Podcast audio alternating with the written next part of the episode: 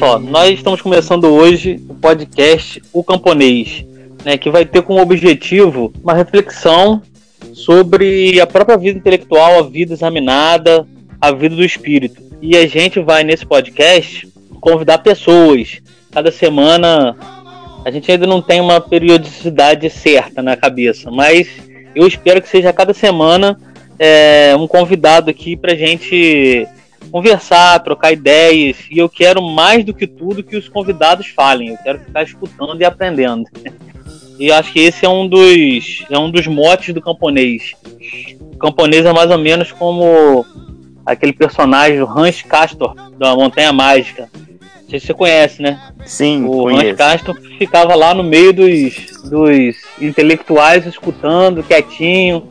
Camponês vai ser mais ou menos. Isso, isso. Então é. O podcast vai ser mais ou menos isso.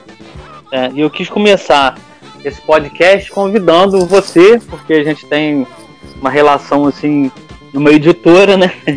Eu Verdade. trabalhar, a trabalhar ajudando é, na edição do seu livro. né? E a gente vai, nessa primeira temporada, a gente vai apresentar o tema Vocação e Vida Intelectual, Pessoas e Livros. Então a gente vai conversar, trocar umas ideias mais ou menos sobre isso. E o Maravilha. primeiro convidado é você, Muitíssimo né? obrigado que é o. pelo convite. Não, eu, eu que agradeço você ter aceitado, né? É, o Seymour Glass, é óbvio, é um pseudônimo. É, claro. Ele é, ele é professor e autor do livro Ensaios sobre os Deuses Depressivos, que aliás é um livro maravilhoso que saiu pela editora Vive, né? Um livro curtinho, de fôlego curto, mas de muito denso e de muita profundidade. E a gente resolveu é, convidar você porque eu sou, já te acompanho há alguns anos, né? Sim. No seu perfil do Facebook.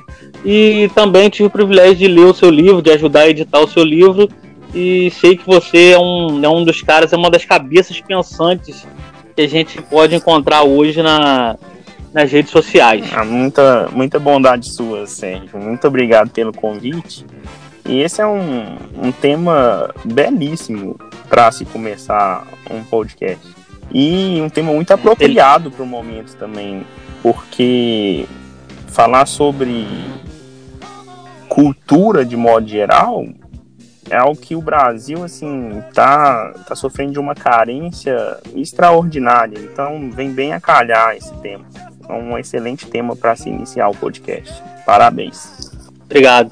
Inclusive, a gente percebe muito isso, né, mas nesse tempo aí de quarentena, que as pessoas ficam um pouco perdidas e a gente percebe que. que é, e eu vou dizer isso sem nenhum pedantismo, porque eu também não sou nenhum erudito.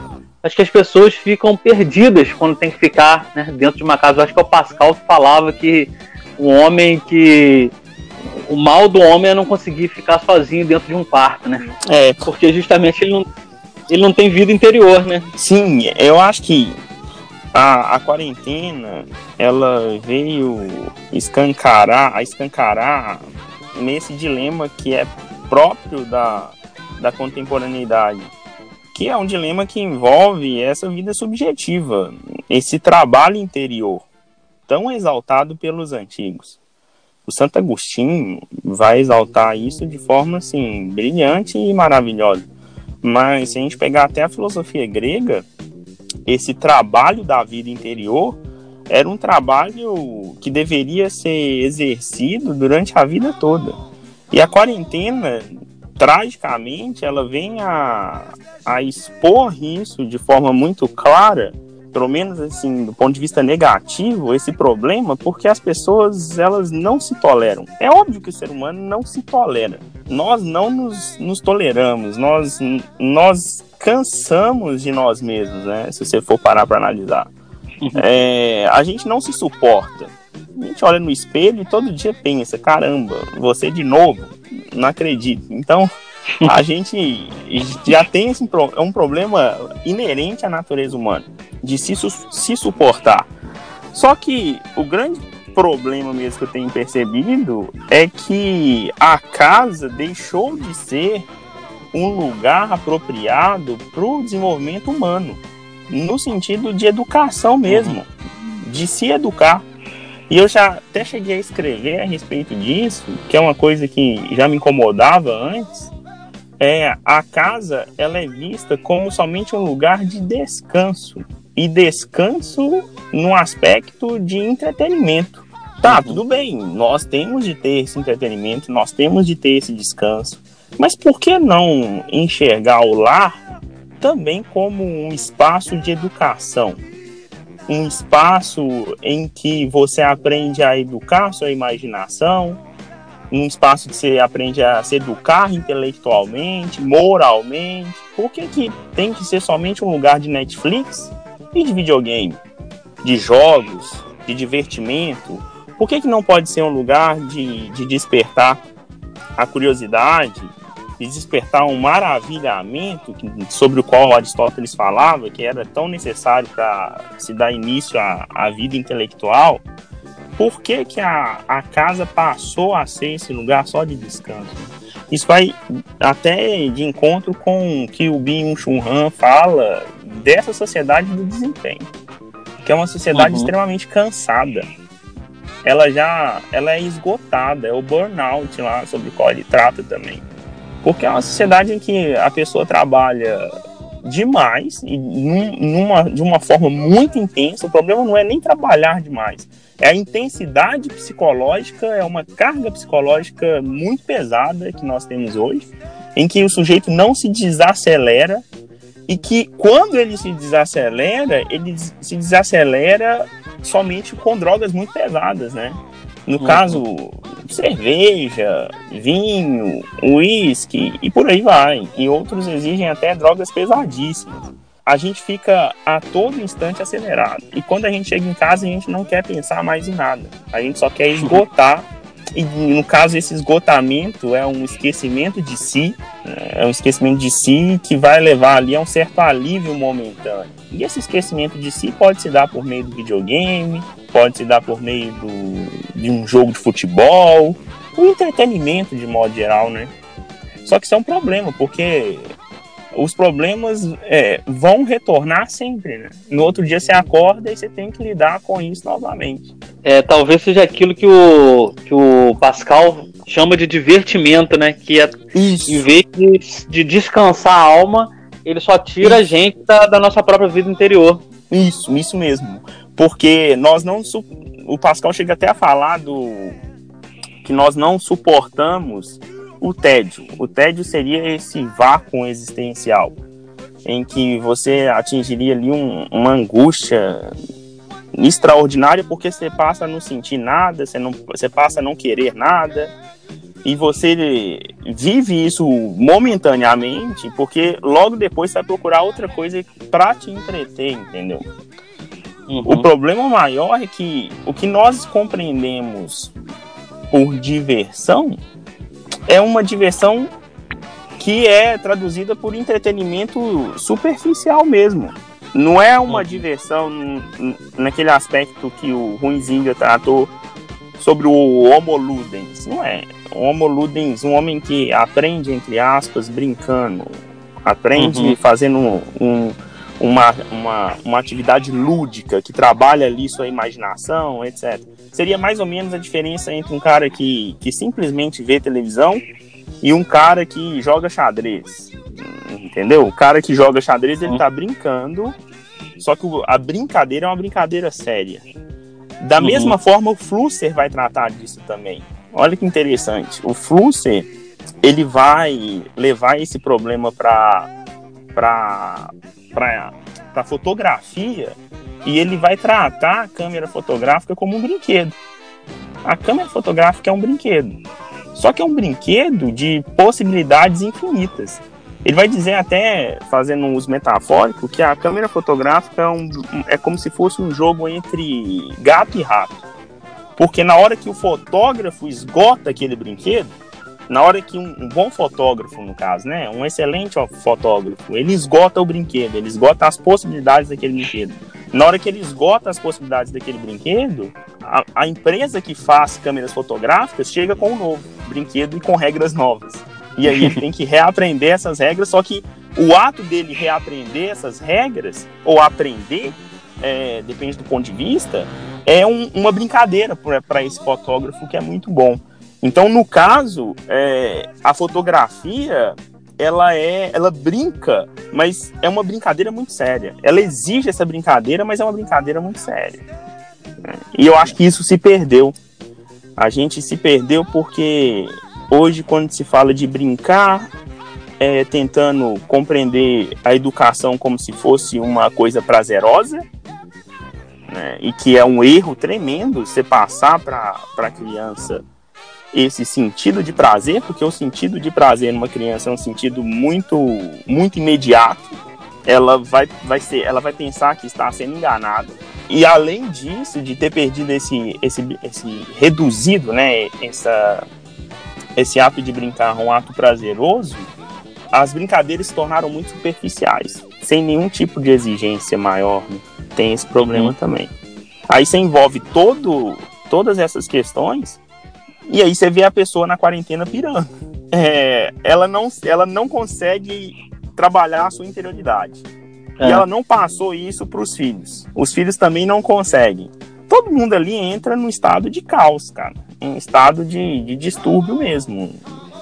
De enlouquecimento. É, não, e quando ela não pira, ela tá atrás de live de Jorge Matheus, de Marília Mendonça. Isso, isso. Aí volta para aquela questão superficial do entretenimento. Uhum. Não, e eu, eu, eu frequento muito Twitter, né? E eu fico ali impressionado quanto, quantas pessoas jogam fora uma oportunidade como essa da, da quarentena. Justamente fazendo tudo, tudo que não significa vida interior. Mas enfim. É, verdade. É, faz parte da nossa vida atual. Tomara é. que isso passe, né? Tomara. Não, e tomara que, que a gente aprenda um pouco com esse tempo, né? Eu fico vendo é, muitas tomara. pessoas. Eu, eu até escrevi outro dia um post no Facebook, né? É, as pessoas querem que a situação volte ao que era an anteriormente. E as pessoas não é. percebem que talvez isso seja uma oportunidade para a gente não voltar ao mundo antigo ou não percebam que esse caminho que a gente tomou a partir dessa quarentena, a partir dessa pandemia, seja um caminho talvez irreversível, né?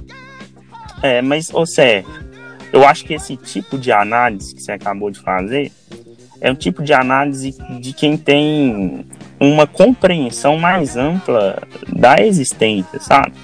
É, você pega, por exemplo, os padres da igreja, constantemente eles falavam, e até o Spinoza chega a falar a respeito disso, é que um problema é, que a gente vê como um problema imediato, ele na verdade pode ser uma solução. Então, por exemplo, um mal que a gente vê como um grande mal pode ser um bem uhum. lá na frente, de, a depender da forma como a gente lida com esse mal.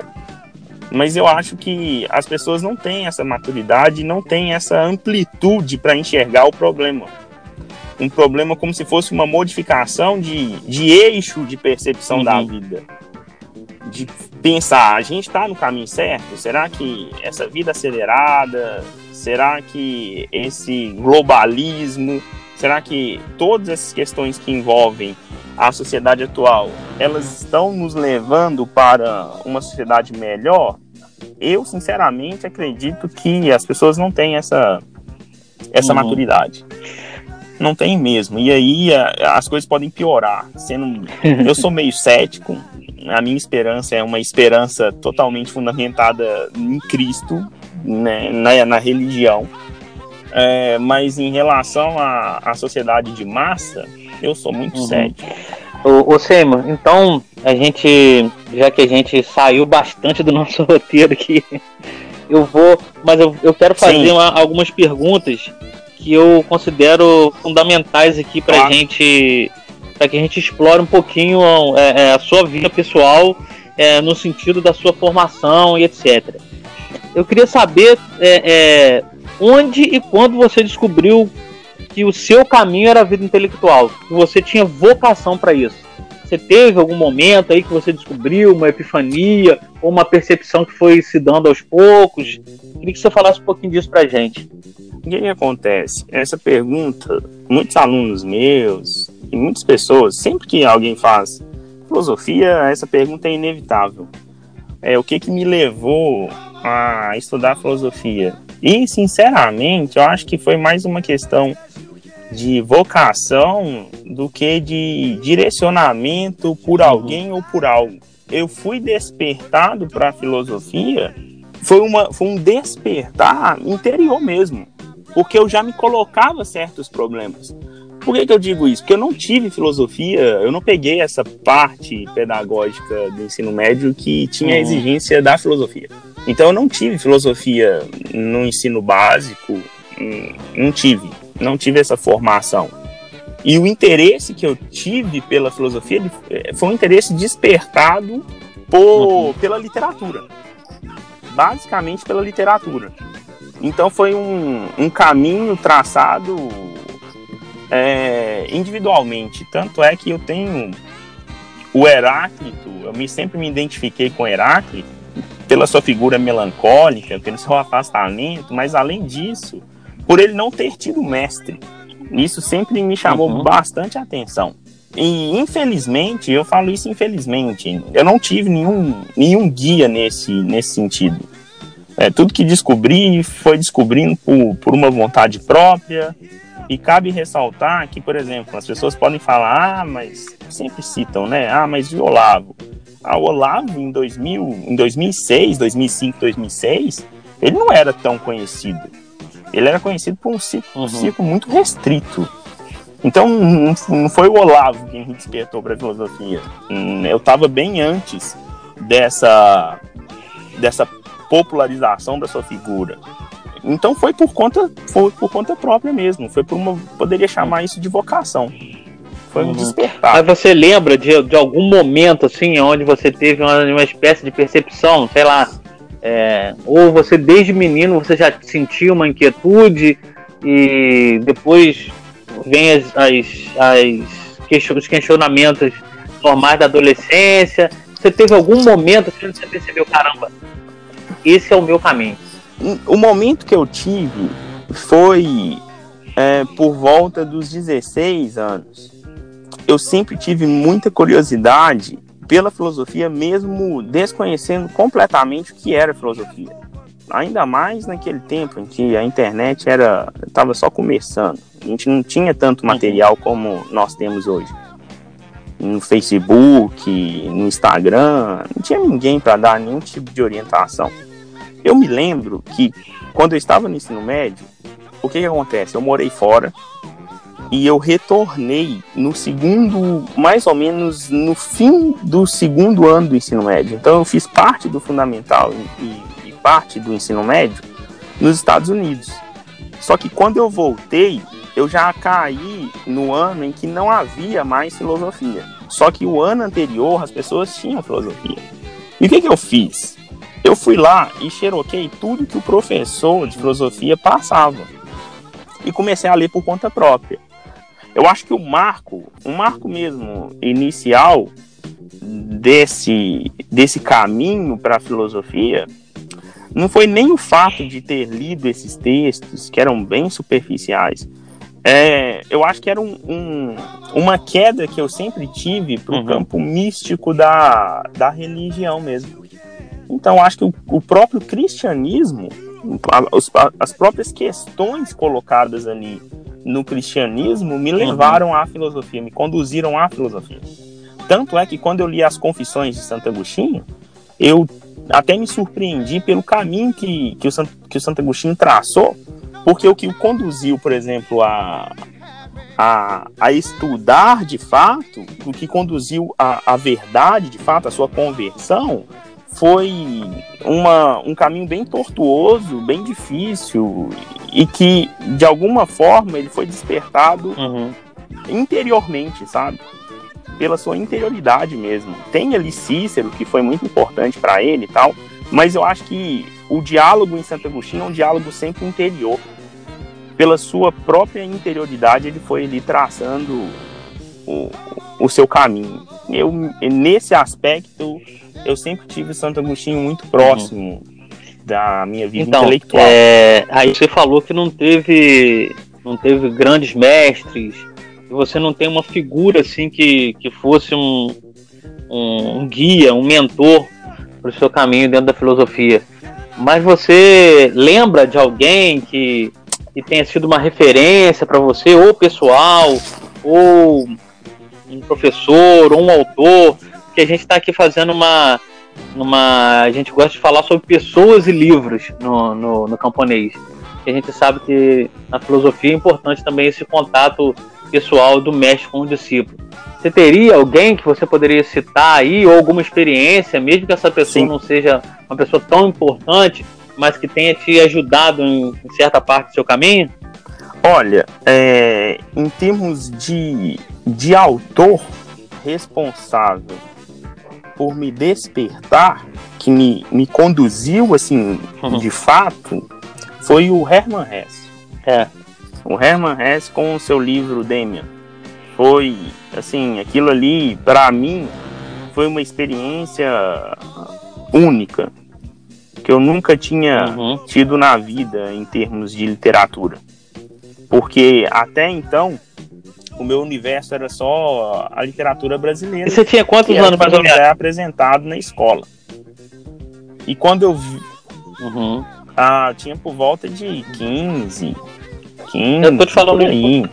15, é, o resto também, que foi o primeiro autor, o primeiro romance que eu li é, com consciência de que estava lendo tinha consistência foi o Herman Hesse. Eu peguei na biblioteca da minha mãe o Siddhartha. É claro que eu não entendi, né? Eu tinha Nossa, 13 anos, é 13, 14 anos. Claro que eu não entendi, tive que ler depois e perceber o que, tinha ali por trás. Claro. Mas de fato foi o Herman Hesse que me fez cair nesse maravilhamento. Falei, caraca, né, tem alguma coisa aqui que, que, vai definir minha vida. Foi o Herman Hesse também, ah, incrivelmente. Tá, tá. É, quando o Sérgio Pachá falou do, do Herman Hesse, que também o Damien foi um dos livros que, uhum. que despertaram ele para a vida intelectual. Uhum. Eu me vi ali também no, no Sérgio Pachá, porque foi justamente esse livro que me uhum. despertou. Que ali tem todos os problemas. Tem um problema espiritual, tem um problema da, da uhum. busca pela formação mesmo é, da personalidade. Então, todos os grandes Verdade. problemas humanos estão bem colocados no Demian. Bom, se eu tivesse que colocar uhum. um marco. É, eu não sabia disso. É, o Herman Hesse é um. E, e, é engraçado que ele continua. Tem gente que passa pelo Herman Hesse e fala assim: ah, essa foi uma fase só da adolescência. Mas eu continuo ainda lendo. É óbvio que eu não pego mais para reler esses livros da, da adolescência. Não pego mais, mas eu pego trechos e fico ali e talvez isso também envolva um pouco de memória afetiva, mas eu, eu acho que o Herman Hesse é, é autor e o Herman Hesse foi ah, quem me claro. levou ao Thomas Mann. É, é, é, é, o meu é também o, o Thomas Mann também eu uhum. acho que se não me engano eu, cheguei a ele isso, Montanha Mágica. Se não me engano é a Montanha Mágica que eu tentei ler também, que eu tentei ler no, no início e não entendi muita coisa e por aí vai. Mas faz parte. Agora eu acho que o Hesse é, é, os livros dele é como se fosse um Moby Dick.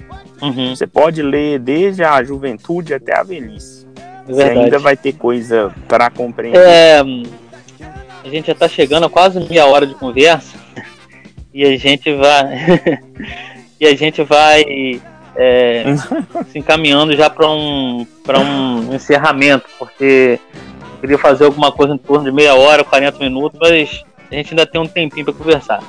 É, eu sei que, que o pessoal hoje, tá. nos, no, na, nas redes sociais, gostam muito, muito, embora as pessoas se iludam achando que ir ticando livro em listas de, de, de, indicações vão dar uma boa formação para ela e nem sempre é assim. Né? Muitas vezes o pesquisador pesquisador lê trecho de um livro aqui, lê trecho de outro livro ali. É. Eu escutei alguém falando outro dia que é muito mais importante do que você ir ticando lista de livros, é você ter uma pergunta. Mesmo que você não leia todos, aquele, todos os livros da lista, mas você vai pegar é, naquele livro que é importante para você responder uma pergunta. Sim, eu acho mas... isso muito problemático. Uhum. Você pega essa, essas infindáveis listas, isso envolve isso envolve uma tentativa uhum. de se introduzir numa vida intelectual. E a vida intelectual, se você for parar para analisar, é, mais um exercício espiritual do que qualquer outra coisa. E o exercício espiritual, é, ele é bastante exigente.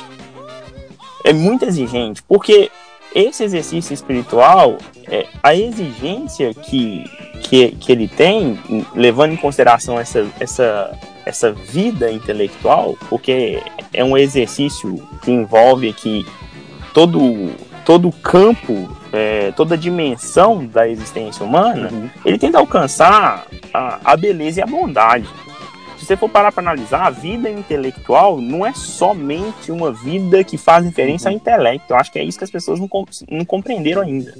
A vida intelectual, ela tem um alcance moral também. E o alcance moral que envolve a mudança completa da sua prática, do seu modo de ser. Está muito claro em Platão, é, na, na parábola da caverna, uhum. que as pessoas falam de alegoria. Eu prefiro chamar aquilo de parábola eu concordo com o aquilo ali está mais para uma parábola do que para simplesmente uma alegoria. Então, na parábola da caverna, está muito claro que a vida intelectual é um exercício espiritual que tenta alcançar a beleza e a bondade. E você não alcança isso, como você uhum. disse, fazendo listinhas de livro. Não é isso. Beleza, é importante ler. Mas você tem que ter ali uma finalidade, você tem que ter um porquê, como você, você mesmo disse, disse muito bem. Você tem que ter uma pergunta. Por que, você tem que ter uma pergunta? Porque uhum. você tem que ter um referencial, onde, aonde você quer chegar. Onde você quer chegar, de onde você quer partir, por que, que você quer chegar ali.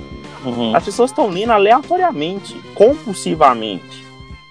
E olha, ler por ler não adianta nada. Ler é um vício. Você pode ter prazer em ler e não entender porcaria nenhuma do que você está lendo. Ou simplesmente ler por fazer leituras superficiais. E isso é problemático. Eu acho essas listinhas uhum. muito problemáticas, apesar de também achar que elas são muito necessárias. Uhum. Por causa então, de você Tendo colocado aí essa, essa objeção às listas, nós vamos, nós vamos agora prosseguir com algumas listas. é, então, é, se você pudesse indicar Sim, claro. três livros importantes para sua vida intelectual, quais livros você escolheria? Sim, um eu já citei que é o Demian. O Demian me despertou mesmo. Então eu colocaria o Demian, eu colocaria uhum. a, as cartas a Lucílio, do Sêneca. Eu acho essas cartas maravilhosas. E eu colocaria um que é menos conhecido, que é o, uhum o newsline do, do Ian Peters Jacobsen. Ele é menos conhecido. Hum. Então eu colocaria esses três livros para quem quisesse assim ser despertado para uma vida intelectual. Colocaria na ordem o, o Hess, o Jacobsen e uhum. por fim Cartas a Lucille. É. E caso. Agora, se você quiser uma lista mesmo, a lista de autores e tanto de, de, de filósofos quanto literários, eu poderia fazer assim, ó, é, a, eu poderia colocar da seguinte forma, é, de, no campo da filosofia, os filósofos que me despertaram foram Heráclito, inevitavelmente, Platão, Santo Agostinho, Kierkegaard, Albert Camus e o Fogli, que hoje eu estudo profundamente o fogo. E na literatura. É, não, já percebi, já percebi que nos três livros que você citou tem dois. Porque na literatura, sim, sim, são dois escritores, né, uhum. de, de literatura de alguma forma. O Albert Camus é, de fato. Né? E na lista de literatura, os autores que eu colocaria seriam o Exildo, o Jacobsen, que eu já falei, o Hess, Shakespeare, que não, não pode faltar, Tolstói, Dostoiévski, Turgenev, Chekhov. Maravilhoso. O Canet, com o seu Alto de Fé, que eu acho aquele livro maravilhoso. Gork, eu acho ele espetacular. Uhum. É um livro espetacular. Apesar de não ser um livro fácil também. O Gork, é, o Goethe, Bernanos, o Conrad, é, Ernest Junger, o livro dele Nos Penhascos de Mármore, uhum. que é um, uhum. também é um livro fabuloso. O, o Igor, Érico Veríssimo. O, o, Igor Barbosa adora Érico Veríssimo. Lista. Machado de Assis. Não, eu, eu, eu sou fã do Érico Veríssimo. Eu adoro o Érico Veríssimo. O regionalismo do Érico Veríssimo, eu acho aquilo ali extraordinário. Olhar, olhar os livros do campo, para mim é uma obra muito bonita, muito tocante, assim. Machado de Assis e, o Fernando Pessoa, principalmente o Alberto Cairo. É óbvio que é uma lista infindável.